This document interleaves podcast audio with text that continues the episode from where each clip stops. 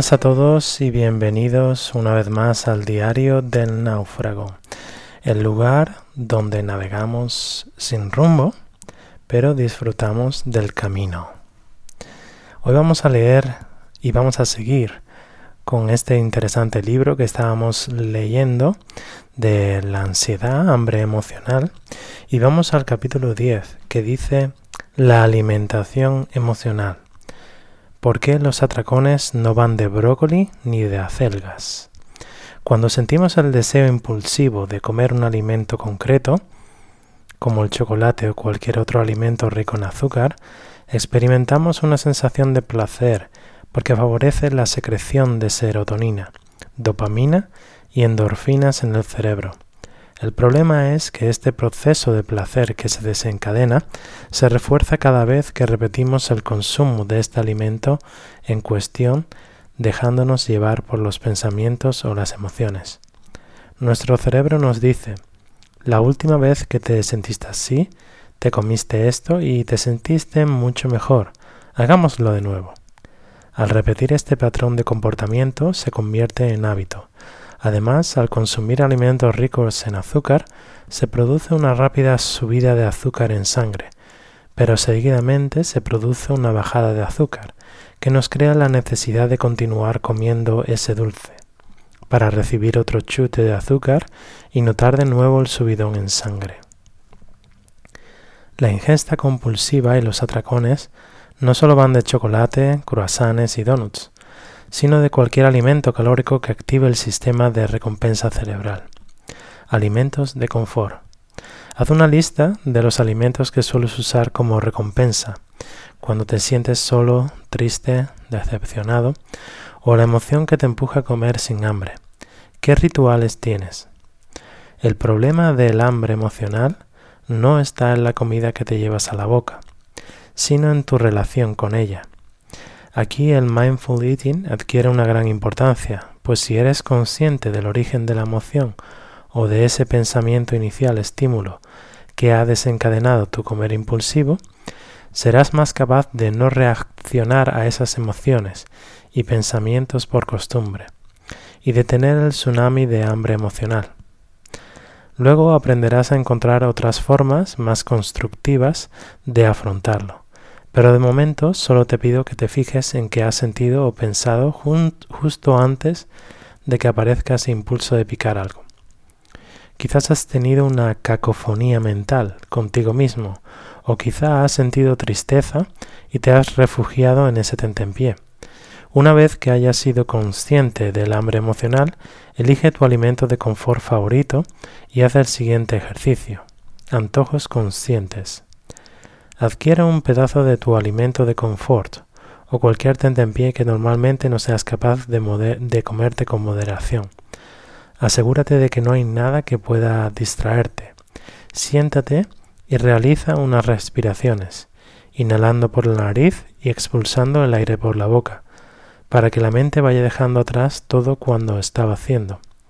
Antes de empezar a comértelo, considera de dónde viene este alimento, de qué está hecho, Piensa en cuántas personas habrán invertido desde que se han cultivado los ingredientes que lo componen en su medio natural hasta que ha llegado a tu plato.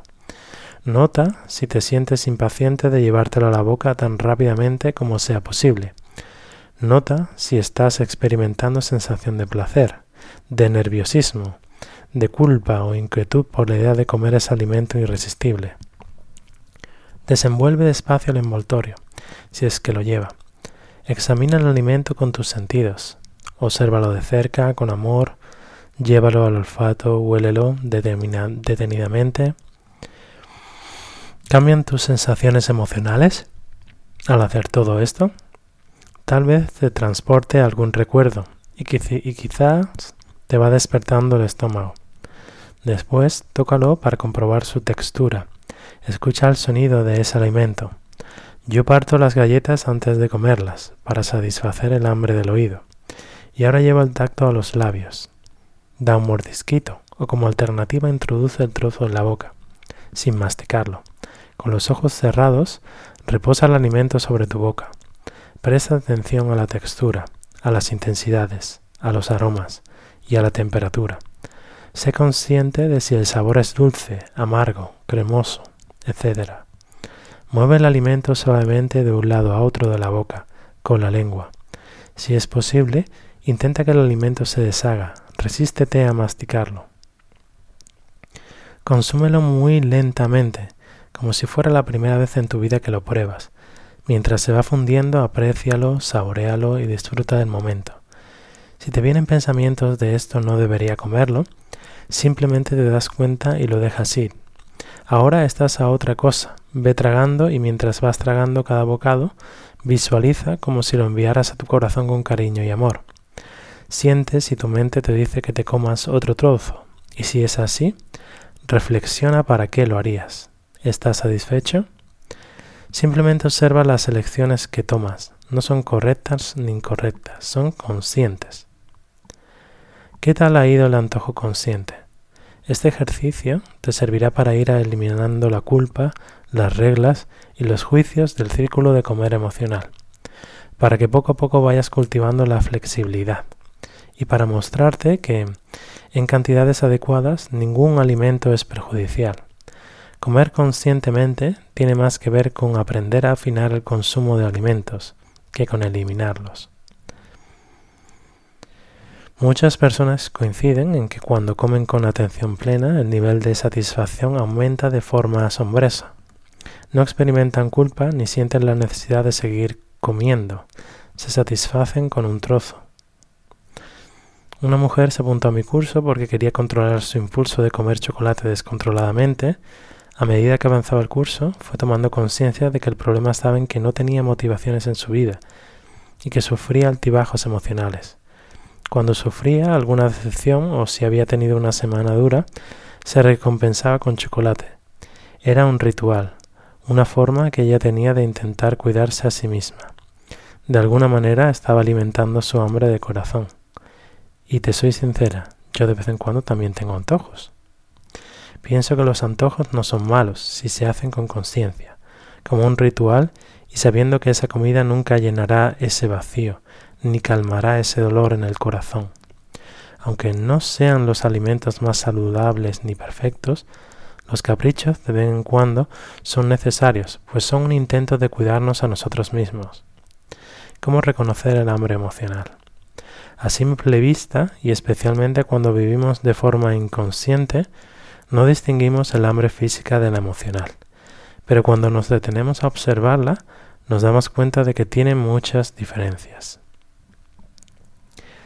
Aquí hay un gráfico que dice sensación corporal localizada en el estómago, sensación más difusa, vacío, ansiedad. Es progresiva, va apareciendo poco a poco es repentina. Responde a detonantes. Es paciente, puede esperar un rato a ser satisfecha. Es urgente, quiere ser satisfecha de inmediato. Cualquier opción de comida te parece bien. Antojo para alimentos ricos en grasas, sal y azúcar. Se satisface con comida. La comida no te satisface, no puedes parar de comer. Te sientes mejor si terminas de comer. Al terminar te sientes peor con culpa. El hambre física es una sensación corporal localizada en el estómago. Puedes recibir una queja sonora de tu tripa. Experimentar sensaciones como mareo, vacío en el abdomen, desorientación o cansancio. O tal vez sientas falta de concentración, menos saliva, nerviosismo, sueño.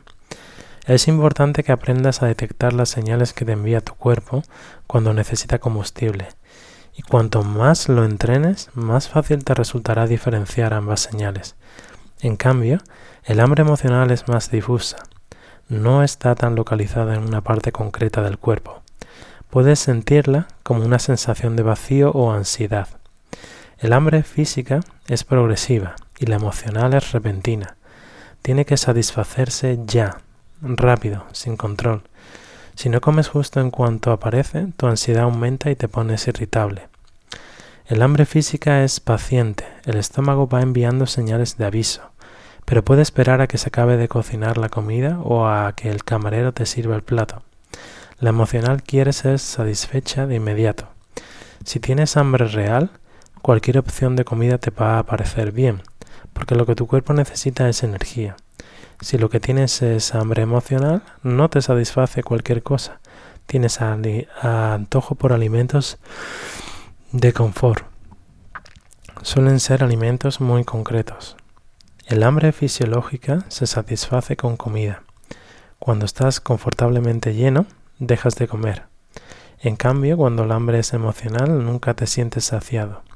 No paras de comer, pues si el hambre real no fue lo que te llevó a comer, tampoco la saciedad te llevará a parar de comer. Porque la comida no es, no puede satisfacer el hambre emocional. No necesitas comida, necesitas atender tus emociones. Finalmente, al terminar, te sientes satisfecho.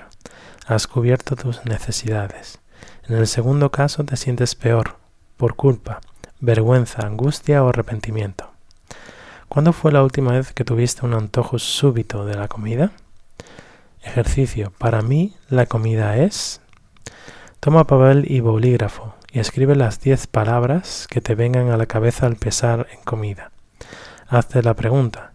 Para mí, la comida es. ¿Cuántos aspectos son positivos y cuántos negativos? Reserva esta lista porque más adelante trabajaremos con ella.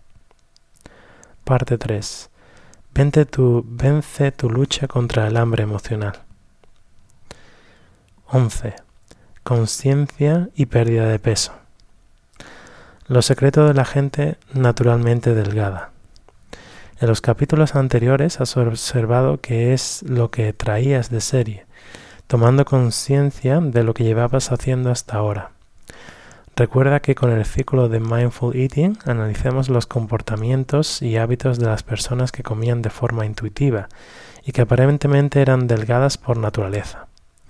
Vimos que no es que la naturaleza haya dotado a esas criaturas de la inmunidad al sobrepeso, y que tampoco son delgadas por su metabolismo, ni por su código genético. Sencillamente, la suerte que han corrido es no haber sufrido el lavado de cerebro de mentalidad dieta, por lo que su gen ahorro no está activado. Dicho sencillamente, su, cuerpo no quiere estar gordo. ¿Estás preparada para tener una relación con la comida 100% en paz? ¿Abandonar la culpabilidad, la ansiedad y el comer compulsivo? A continuación te voy a revelar los cuatro secretos de alimentación consciente que a partir de ahora te guiarán a la hora de decidir qué comer, cuándo comer, cómo comer y qué cantidad comer. Vas a cambiar tu forma de comer para siempre. Estos hábitos los descubrí hace años en el libro Puedo hacerte adelgazar del médico nutricionista Paul McKenna, que se dedicó a investigar cuáles eran los hábitos de estas personas. Más adelante, Me di cuenta de que el comer de forma consciente se lleva utilizando desde hace más de 2000 años por los monjes budistas. Estos cuatro hábitos ayudarán a autorregularte con la comida, que no controlarte. Para que vuelvas a comer como cuando eras un niño. Los niños tienen la habilidad natural para saber cuánto comer, cuándo comer y qué comer. Un bebé sabe que con solo llorar, siempre que quiera, podrá comer. Cuando es mayor, juega, salta, corre y cuando necesita reponer energía, come lo que le pide el cuerpo. Cuando ya está satisfecho, para de comer sin importar si deja comida sobrante en el plato, porque tiene la seguridad de que cuando vuelva a tener hambre podrá volver a comer. Los miedos respecto a la comida aún no han aparecido. Está conectado con su sensor interno de que, que le indica cuándo comer y cuándo dejar de comer. Todos hemos sido niños y todos hemos estado conectados con ese sensor interno. Pero a medida que vamos creciendo, vamos perdiendo esa conexión con ese sensor y dejamos de comer a demanda. Porque un niño empieza a comer sin atender su hambre estomacal. Por un lado, porque empieza a recibir mensajes del tipo, acábatelo porque esto es bueno para ti. Con el hambre que pasó tu abuela en la posguerra, no dejes ni una miga en el plato. Cómetelo todo porque hay niños en África que se mueren de hambre. Las personas que más le quiere le está diciendo al niño que es mejor no hacer caso a sus señales internas y que siga comiendo. Él recibe el mensaje de no tengo que estar conectado, porque si no, no me querrán. Por supervivencia, todo niño necesita la aceptación de su familia, pues cuando nuestros ancestros se quedaban solos, fuera de la tribu, su supervivencia estaba condenada. Así que el niño poco a poco va dejando de confiar en su cuerpo físico.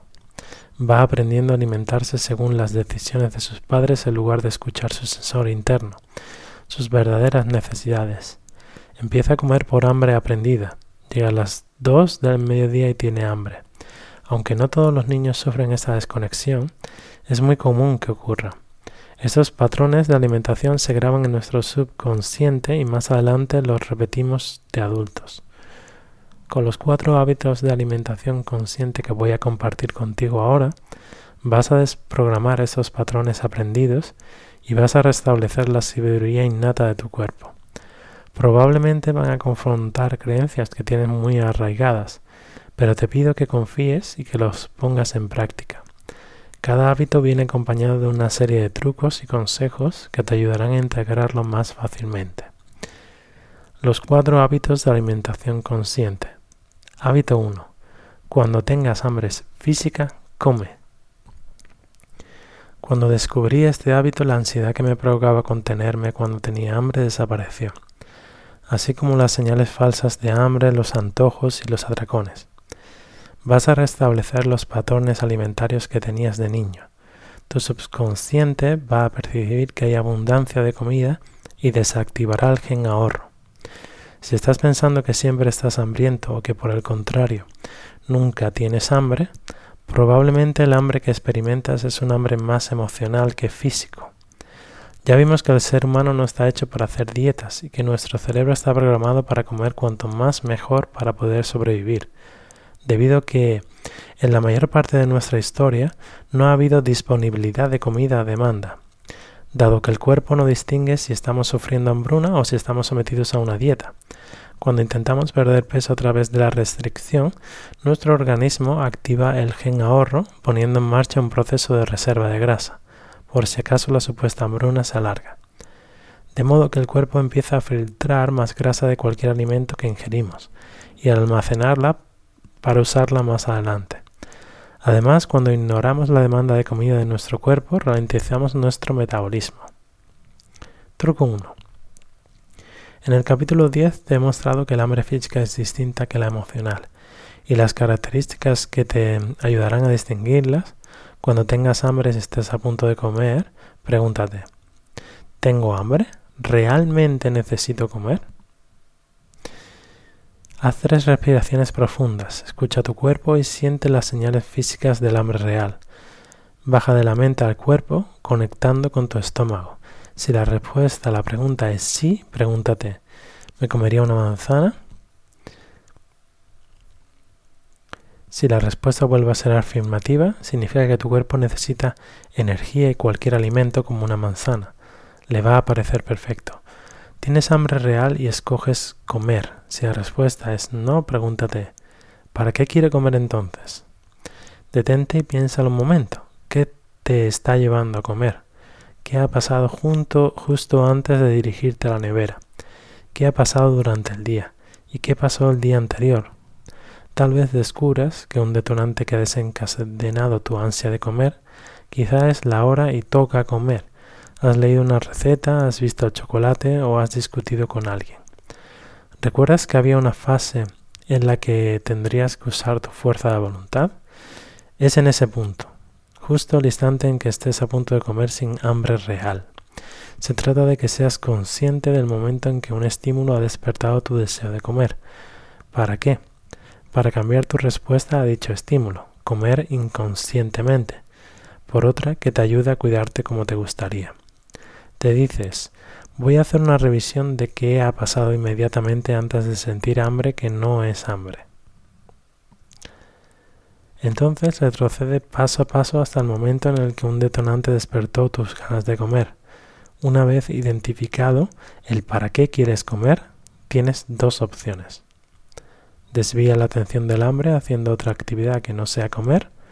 Recupera la tabla de ejercicio de drenaje emocional y comida y elige una de las actividades alternativas que escribiste como te comenté anteriormente, soy consciente de que estas técnicas no siempre son soluciones definitivas, pues no dejan de ser distracciones temporales, y cualquier otro nuevo detonante puede volver a disparar tu deseo de comer.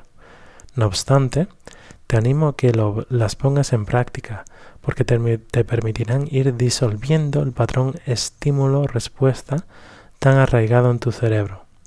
Además, hay personas a las que les funciona muy bien. Si tras haber realizado una actividad alternativa a la comida, este antojo persiste, puedes escoger explorarlo haciendo el ejercicio Antojos conscientes del capítulo 10, con el alimento que te haya antojado.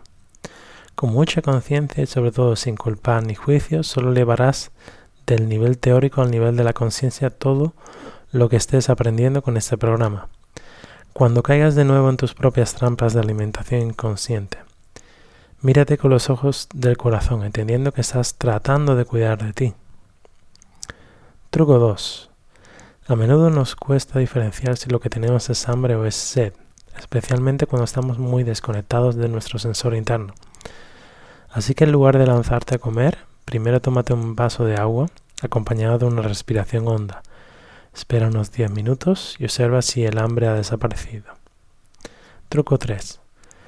Puedes pegar un gran interrogante en la nevera una copia de la infografía de los cuatro hábitos. Puedes fotocopiarla del libro para cuando abras la nevera en modo zombie, la conciencia retome las riendas preguntándote, ¿realmente tengo hambre? ¿Recuerdas la chuleta que te permite saber cuándo empezar a comer y cuándo detenerte? Sí, la escala del hambre la tienes en la página 139. ¿En qué nivel crees que deberías empezar a comer? Correcto, en el nivel 2, cuando tu cuerpo empieza a emitir señales de hambre de forma intermitente. Nunca llegues a los niveles 0 o 1, pues tu gen ahorro se activará y aquí no habrá conciencia que medie. Tu cuerpo entrará en modo hambriento y acabará sobreingiriendo más de lo que tu cuerpo necesita y almacenando ese exceso en forma de reservas de grasa. Si estás muy desconectado y sueles olvidarte de comer hasta sentir un hambre voraz o nunca percibes la sensación de hambre, te recomiendo que cada hora te sincronices con tu cuerpo y que te asignes un número entre 0 y 7 Practícalo hasta que empieces a notar diferencias entre los distintos niveles de hambre de la escala. Detente un momento y ajusta la escala a tu cuerpo ahora. ¿Cuánta hambre sientes ahora mismo? ¿Qué número pondrías? Hábito 2. Come lo que desees, no lo que crees que deberías comer. Con este hábito fulminaremos la mentalidad dieta romperás con lo que deberías comer y te tirarás a la piscina. Adquirirás la libertad de ser guiado por lo que te pide tu cuerpo y por tu apetito natural. Cuando me encontraba en la formación de alimentación consciente y la profesora nos dijo, comed lo que queráis, al, terminar la sesión fui directo a la recepción del centro para que me retornaran el dinero de la matrícula. ¿Cómo voy a comer lo que quiera? Es una completa locura. Me parecía que si seguía este principio empezaría a comer como un cerdo y no sería capaz de parar nunca. Si recuerdas el péndulo del control y el descontrol, al principio de aplicar este hábito es posible que te vayas al descontrol para compensar toda la coacción a la que te has sometido durante tanto tiempo. Cuando me abría la posibilidad de permitirme comer, las primeras semanas seguía deseando alimentos poco saludables, calóricos y comida basura, y me los comí como si no hubiera mañana.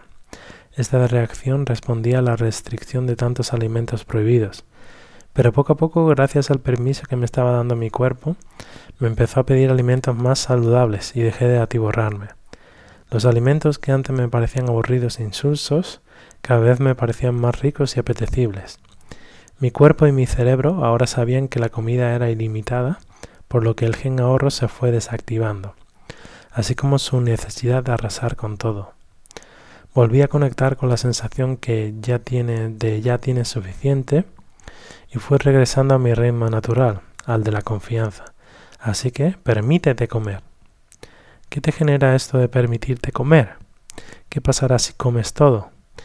Quizá ahora tu mente también esté escandalizada como a mí me pasó, pero deja que lo ilustre con un estudio que se hizo respecto.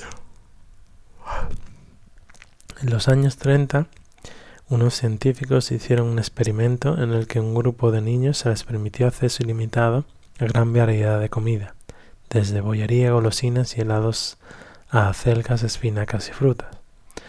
Se les dijo que podían comer todo lo que quisieran a su antojo. ¿Qué crees que comieron al principio? Efectivamente, se fuera la comida prohibida, chuches, bollerías, helados, pero con el paso de los días y sin que nadie les impusiera nada, acabaron confeccionando un menú totalmente equilibrado. Al tener permiso de comer la comida prohibida y al haberse atiborrado su cuerpo les acabó pidiendo de forma natural los diferentes nutrientes necesarios. Lo mismo sucede cuando terminan las comidas de Navidad o cuando regresas de un viaje en el que te has saturado de comer.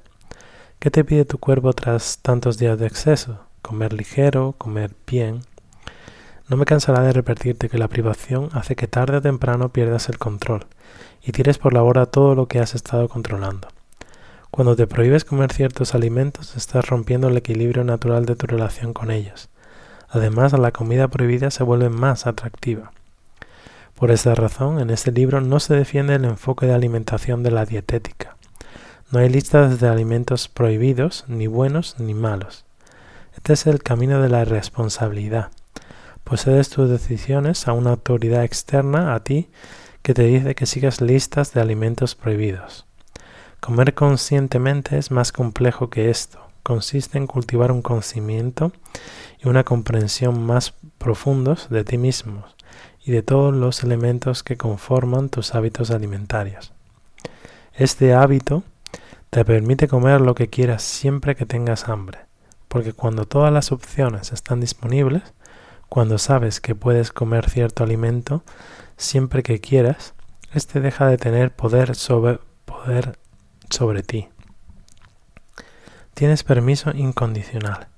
¿Qué te llama un plato de espaguetis para cenar? Adelante, cómetelo.